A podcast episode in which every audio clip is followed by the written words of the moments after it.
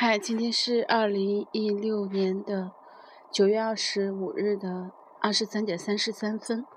其实我我刚才一直在找波德莱尔的那本《巴黎的忧郁》，不过书好像混在书当中，这会儿找不见了，然后也没有选好接下来要读的书，但是，嗯，还是找到了一本一本，因为这本比较薄，我觉得。也很值得一读，就是《天鹅绒监狱》，然后作作者是米克洛什哈拉茨蒂，是一个匈牙利的匈牙利的作家。嗯，其中他有一段话是这样说的：“事实就是这样，碰不得的禁忌，不宜居的生活，不可说的言论，无形的条条框框，永久流传的不破的思想。”这一切并没有让我们的作品在审美意义上贫瘠乏味。艺术大厦就从这些国家设置的栅栏里拔地而起。我们巧妙地在艺术底宅里改组家具。我们学习在规训中生活，那是我们的家，是我们的一部分。不久，我们将变得渴望它，因为没有它，我们就无法创作。我宁愿不把这种文化刻画为一种审查制度，这么做会掩盖其新颖性。正确的理解是。我们的审查制度形成了一种意在根除审查制度的自相矛盾的文化。我希望这本书成为这一深刻文化变革的记录者。我们的新文明不仅与真正的艺术自由相背离，与被认定为与自由背道而驰的传统审查制度亦是相距十万八千里。嗯，先来读第一篇导读：高墙内的作家自白，作者是景凯学。卡夫卡晚年曾写过一篇短篇小说《饥饿艺术家》，主人公把自己关在笼子里，向世人表演绝食。饥饿既是他的谋生手段，更是他的艺术追求。然而，尽管他想要达到饥饿的极致，却得不到世人的真正理解。几年后，那些喜欢看热闹的观众就把他淡忘了，纷纷涌向其他的表演场所。饥饿艺术家最后在孤独中死去。临终前，他对看管人说：“他只能忍。”饥挨饿，没有其他办法。据说，这是卡夫卡最喜欢的作品之一。在病逝前一个月，作家躺在病榻上校对这篇小说的清样时，仍然仍然禁不住流下眼泪。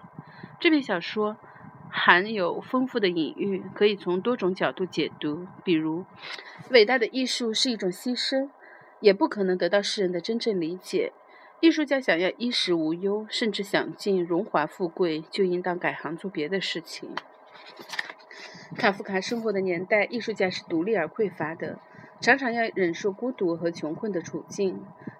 作家无法预见到，艺术家有一天也可以被国家养起来。他与社会不再是对立关系，既不必忍受饥饿，也不需要表现饥饿，哪怕才气平庸，也会拥有众多的读者，成为一名被掌声和鲜花包围的艺术家。这种美妙情景不是梦想，它曾在苏联、东欧国家实现。匈牙利作家米克洛什哈拉茨提1986年写成的政论随笔《天鹅绒监狱》中，就详尽地分析了这一前所未有的文化体制。在这种文化体制中，不存在卡夫卡的饥饿艺术家，因为文化掌管者和创作者已经是合作关系。既然饥饿艺术家必须把自己关在笼子里，为什么他不可以把自己关进监狱里，而不而不致忍饥挨饿？这就是哈拉茨提想要阐明阐明的理由。尽管笼子代表的是艺术的自律，监狱高墙代表的是体制的限制，米野的读者当然不会认为哈拉兹提是在为体制辩护。实际上，他是匈牙利一位最有具有独立性的作家。他出生于1945年，父母是都是犹太人。尽管他自小生活在红色家庭，但他却是一个天生的意见者。二十世纪七十年代初。当哈拉茨提还是一个大学生时，就因为思想自由而被大学开除，去工厂劳动了一年。这段经历使他写出一个工人阶级、工人国家的工人一书，并以萨米亚特的形式出版。为此，他遭到逮捕和审判，被禁止发表任何文字。此事曾成为轰动一时的国际新闻。哈拉茨提也因此被视作知识分子。道德勇气的代表。八十年代，他成为匈牙利第一份《萨米亚特》刊物讲述者的编辑及撰稿人。可以说，他的一生都是在与审查制度的和冲突中度过的。哈拉兹提在天鹅绒监狱中想要阐明的是，国家艺术家是怎样炼成的。他采用一种反讽的调子，从一位御用作家的良心角度阐释他所说的审美审查的美学。审查制度源于权力对自由言论的控制。早在17世纪，米尔顿就在他的铭文《论出版自由》中指出：“上帝赋予人自由意志来对善恶做出选择。如果人民选择善，却被阻止知道恶，这样的选择是没有意义的。根据良心进行自由讨论，是一切自由中最重要的自由。”审查制度是徒劳无益的，因为真理必然会战胜谬论、谬误。但是哈拉子提笔下的御用作家看来，米尔顿的言论大谬不然。审查制度完全可以带来文化繁繁荣。与通常人们谈论的审查制度不同，此书没有对审查制度展开控诉，而是极力为审查制度寻找理由。用作者的话说，这本书描述了审查的美学，以及艺术家和现代社会主义国家之间的共生关系。书中研究了国家用于操控文化的努力，探讨了艺术家与他们所处社会的执法者之间的合谋共犯关系。在西方国家，实行新闻法治的形式有两种：一种是没有专门的新闻出版法，主要是普遍法系的英美等国；一种是制度。制定成文的新闻出版法，主要是成文法系的欧陆国家。他们的共同点在于，国家并不针对言论本身设立审查制度。东欧各国的体制源自苏联，这个这个体制建立在言论控制的基础上。因此，它的理论矛盾不比它的现实矛盾更少。一方面，由于言论自由已经成为普世价值，东欧各国的宪法中全都规定了言论自由和出版自由，政府从来都不承认审查制度的存在。另一方面，东欧国家的作家们经常讨论的一个话题就是无所不在、令人窒息的审查制度。这个矛盾的现象集中体现了集权的本质。即让大多数人生活在谎言中而不自知。对审查制度的反抗，因而成为二十世纪最富有人类精神史意义的现象。几乎所有东欧作家都描写过审查制度。波兰诗人斯坦尼斯罗巴朗查克曾描述七十年代当局的一份秘密审查手册。文件包括了政治、经济、文化和环境方面的各种消息禁令，其目的是不让公众知道各方面的真相，以控制不符合官方意识形态的思想，防止公众对政府产生不满，从而维护政府的稳定。如报道西方新闻必须采用波新社统稿，不得刊发批评官方意识形态的言论。不得报道有关环境污染的消息，不得赞扬西比士运动，不得报道波兰向苏联出口肉类的信息。此外，还列有被禁作家的名单等等。前南斯拉夫作家丹尼诺切斯则指出，当局从来没有建立公开的审查机构，负责审查的是出版社、报刊的负责人。编辑和校对，有时候编辑会善意的劝告作者，为了能够顺利发表作品，最好删除某些章节或文字，否则对作者和编辑都会产生不利的后果。如果侥幸通过了审查，最后还有印刷工人把关，他们会出于工人阶级的觉悟，拒绝印刷这些文字。而罗罗马尼亚作家诺曼马内阿。曾偶尔看到自己一部小说的内部审查报告，审查员的修改意见非常详细，大到情节构思，小到个别词语，这让马马内马内阿感到不舒服，同时也感到恐惧，知道安全部门对他的内心其实了如指掌。这使他想起一些作家的朋友突然莫名死去，或突然被抄家的情景。这些审查制度唯一存在的理由是，艺术只能表现权力者允许存在的事实和真理。他对任何问题都提供一个规定的答案，并把事实变成一种可以删除的信息，不是因为害怕真相会引起公众的痛苦，而是因为它必须不存在。正当波兰学者简科特所提出，如果审查制度作为一个系统，并且遵循后结构主义原则，就可以得出一个符合逻辑的结论：真实只是会根据确定规则进行转换的信息。在外人眼里，审查制度有着高度的自足性和封闭性，就像卡夫卡的城堡，没有人知道其内部运行的详情。巴拉查克曾翻译过17世纪诗人约翰多恩的作品，但一直不能获准出版，也没有人告诉他为什么。糟践，直到那份秘密的审查手册曝光，他才知道自己被列入了黑名单。艺术家们认识到，审查制度下唯一的创作自由是就是合作的自由。要创作超越体制意识形态的艺术是不可能的，因此，艺术家们常常需要思考的是：什么是可以表现的，什么是不可以表现的。这不仅取决于国家当下的大政方方针，甚至还取决于高层领导人的个人好恶。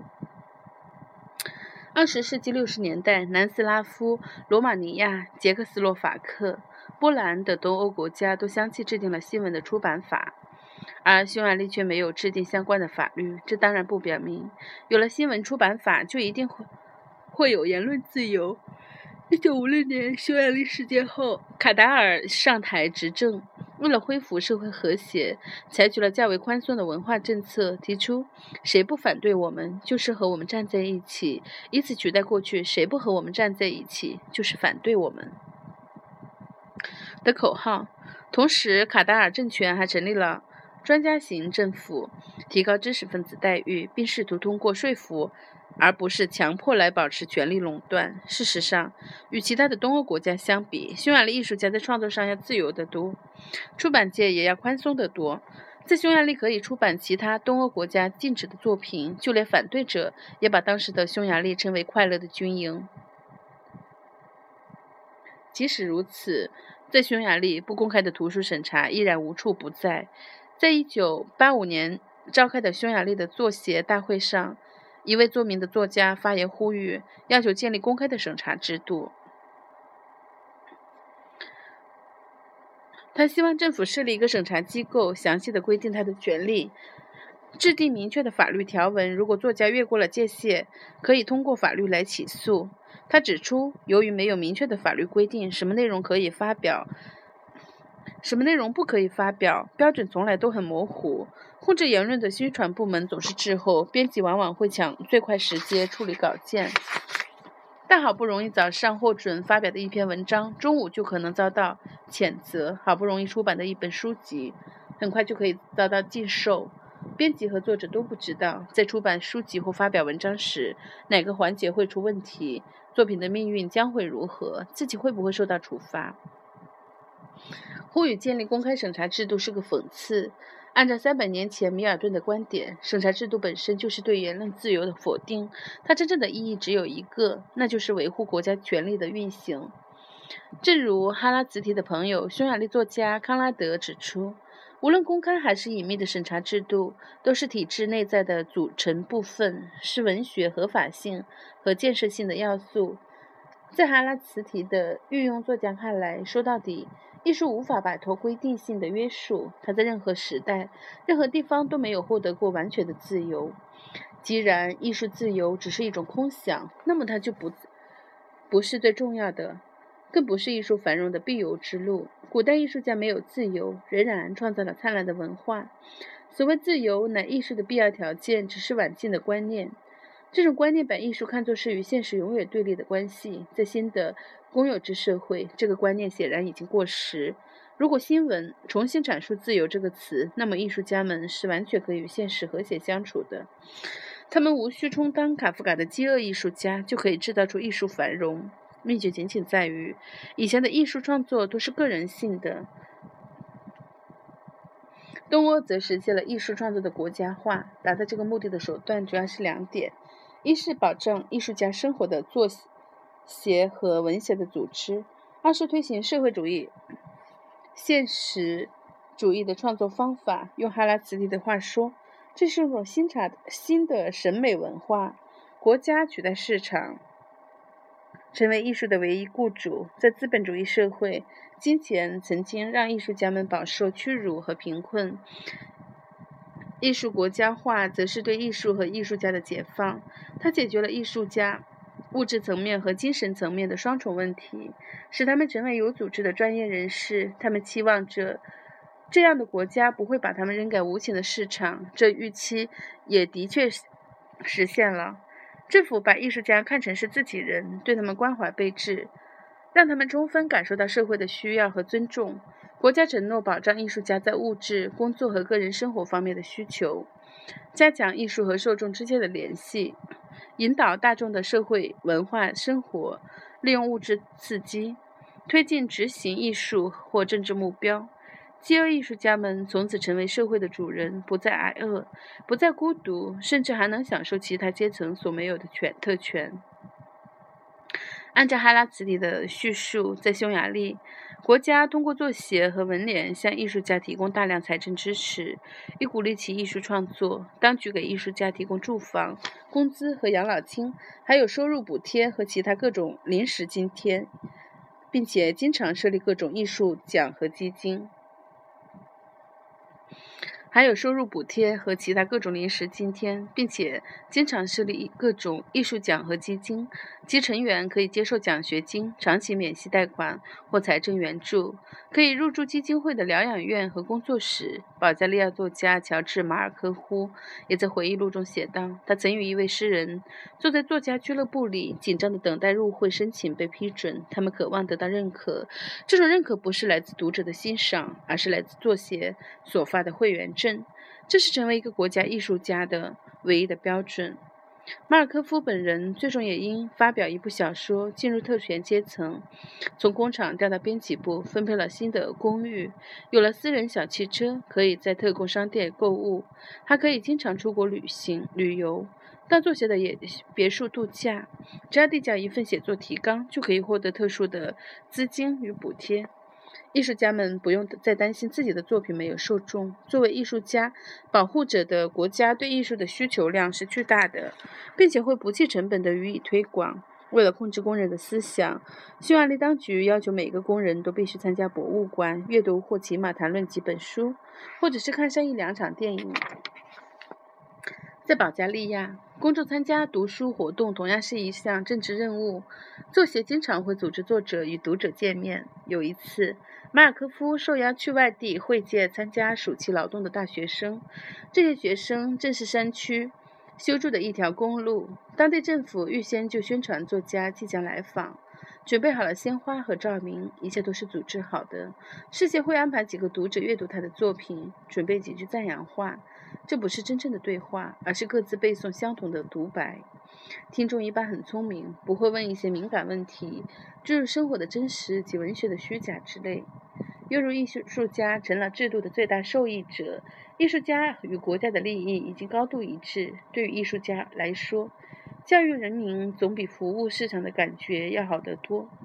也要有保障的多。当然，艺术家们经常表态向人民学习，但他们知道自己的地位在人民之上，这是从前的饥饿艺术家所没有的荣耀。聪明的艺术家是不会轻易放弃这样的优越待遇的。哈拉兹提在书中讲述了一个情节：二十世纪七十年代。匈牙利当局曾打算对文化产业进行改革。流行艺术由于缺乏价值或教育意义，不值得国家大力支持，因而当局想把他们推向市场。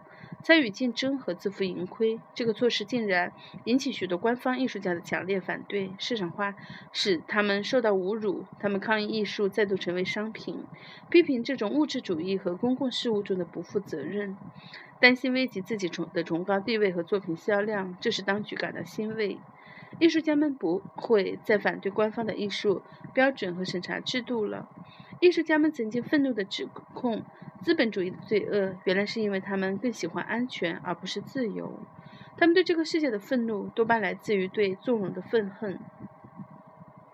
五十年代，当局对艺术家的要求就是必须遵循社会主义现实主义的创作方法，在作品中体现人民积极向上的精神、社会的幸福感、个人对社会的依护依附以及社会内部的和谐关系。一句话。人民对国家的无比信任和感激，艺术家们明白，文化官员、官方批评家和人民群众决定他们作品的命运。如果违背当局的意愿，他们就将失去拥有的一切。因此，那些揭露现实的艺术都必须统统从头脑中排除。在这个意义上，审查美学的发明者并非全是制度本身，同时也包括原来的饥饿艺术家。对于严格遵循官方创作方法的国家艺术家，当局会赋予他斯大林发明的褒词“人类灵魂的工程师”。艺术家完全可以熊掌和鱼兼得，一方面抵制艺术中的个人主义，另一方面获得个人艺术的巨大名利。随着匈牙利文化政策的宽松，艺术家们被允许采用不同的形式和风格，甚至在作品中表现存在心理和性倾向，这使得艺术家们的感觉比从前更加轻松。尽管水缸依然是那个水缸，水缸。换言之，无论运用何种艺术手段，艺术家仍然必须站在国家和社会的立场，创造官方所认可的现实场景。对于已经驯化的艺术家们来说，这个要求一点也不过分，因为艺术家不可能反对一个给自己提供保障的政府。这是一种进步的审查制度，它不再要求艺术家必须表现完美的社会。而只要求他们认可制度的永恒性，它的宽容度不是由专横的命令所决定的，而是由合作的意愿所决定的。人们不得不承认，就数量而言，东欧的国家艺术家们的的确创造了前所未有的文化产品。这表明，没有艺术家自由，仍然能够创造、制造、创作繁荣。尽管审查制度偶尔也会给艺术家带来小小的不快。哈拉兹里写道：“在那段时期，在那段时期，如果听到一间乡间别墅里的艺术家们茶聚会的谈话，或一次正式会议后，艺术家们的攀谈，人们会惊讶于他们在诉说体制内的不遭不幸遭遇时所流露出的快乐。在传统的审查制度下，艺术家与审查员曾经是天敌。新的审查制度的目的。”却是要消除这种对立，艺术依然会受到审查制度的干预，但这种干预不再是迫使艺术家们沉默，而是确保他们能更有效地发挥作用。这也是艺术家们的根本利益所在。历史上第一次，艺术家和审查员有了同样的目标，他们一道培植艺术的花园。正如波兰诗人斯坦尼斯罗·巴兰查克所言，他们之间已经没有严格的道德区分。面对真实的生活，艺术家们成了沉默的大多数。出于利益考量，他们学会了自我约束，完全能够做到自我审查，通过创造性妥协和自我纠正，与国家利益保持一致，以至于审查制度似乎都显得不再必要了。就连孤独这类的负面情绪，也统统被国有化收编。艺术家已经被体制化，无力产生不自由的感觉。最终，他们认识了自己与普通人一样，在高墙内待久了，习惯了依靠在高墙而生存。正是在这里，我们才完全意识到哈拉茨提与他的叙述者的区别。这是一本表面上赞扬不自由的书，因而，在阅读此书的同时，还应当阅读切斯、巴拉查克、马尔科夫和马内阿等作品有关审查制度的文章。他们从批判的角度互补了。哈拉茨提充满反讽的赞扬，比如哈拉茨提没有提到艺术家在当局心目中的真正形象，这一点由马尔科夫写到了。在艺术国家化的制度下，保加利亚的作家们不断被告知：“是我们使使我们使你成为作家的。”事实上，在所有的东欧国家，艺术家们都不得不忍受这种屈辱。这还不够。为了体现国家具有言论自由，当局更希望作者能够自我审查。那些特持有异议并拒绝自我审查的艺术家，都注定要灭亡的。他们会被抵制为一个政治的抗议者，其作品则被看成是为了表达政治上的不满，而不是真正的艺术。如果艺术家要想发表作品，只能选择屈从官方。如果他坚持自己的观点，只能选择放弃出版。但无论结果如何，他都是一个失败者。切斯曾剖析过这种失败的感觉。自我审查意味着要用他人的眼光来阅读自己的文字，这使你成为自己的法官。你变得比任何人更严格、更怀疑，因为你作为作者，知道审查员不能发现的东西，你那些最隐秘的、没有说出来的思想。你感觉你仍能从字里行间读出。你把你自身所不具有的想象的审查能力赋予阅读，把文字所不具有的意义赋予文字。你追查你的思想到了荒谬的荒谬的程度，达到令人眩昏的结果。在那里，一切都是颠覆性的，甚至接近它都是很危险的、毁灭性的。审查和自我审查不仅导致精神精神奴役，而且还毁掉了民族千百年发展起来的语言。许多词汇的内涵被扭曲，观念被描述成一个事实。俄国学者雷达里赫将这种现象称为语词的功能性虚构，捷克学者巴洛赫拉斯基则把这称作瓦解经验的语言。对此，马勒俄同样深有体会。尽管他的小说最终得以出版。但他仍然感到作品被自己用来对付审查和自我审查的那些伎俩糟糕了、糟蹋了，通篇文字混乱晦涩，表达广为某小，与自己的真实思想相距相距甚远。这种体制内不会产生真正优秀的作品，真正的读者也不会对此长期的保持沉默。马尔科夫回忆道：“当他第那一年与学生座谈时，谈到每个人都应当对社会负有责任。一个学生马上问道：‘那你如何使你的信念和你的特权相协调？’外面停着昂贵的西方小汽车，这看上去难道不矛盾吗？”所有人都在等他的回答。马尔科夫沉默了。他知道学习的质疑是对的。他每月的收入就相当于他们父母一年半的工资。学生们纷纷发言，批评当代作品与任何人都没有关系。他们不明白作家为什么要写这些东西。如果说这是在反映生活，那么作家或者不懂得生活，或者是在撒谎。最后，马尔科夫问学生们到底喜欢什么样的作家。他们异口同声地提到了从前那些著名的名字。那些老一代作家大多穷困潦倒，但从不出卖自己的才能。他们用自己的作品照亮了时代。那些坚持艺术自律的艺术家，终究会发现，国家艺术家与艺术独立是水火不容的。许多东欧艺术家都有马尔科夫一样的感受，他们并非都忘记了艺术的真谛和自己民族的文化传统，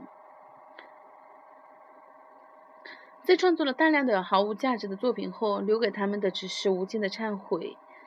在马尔马内厄最终选择移居国外。当罗马尼亚发生巨变后，一位作家朋友写信给他，不无悲哀地说：“我们过去四十年里写的那些文学作品，有多少能流传于世呢？他们利用了历史事实，有时甚至对历史事实视而不见。这样的文学，不就是一些应景的、只有短暂价值的东西吗？这些文学作品。”将成为历史的一些插曲，未来的人民会觉得它毫无价值。没有经历过这一切的人们根本无法理解。好了，就读到这里，然后正好是二十六日的零点过一分。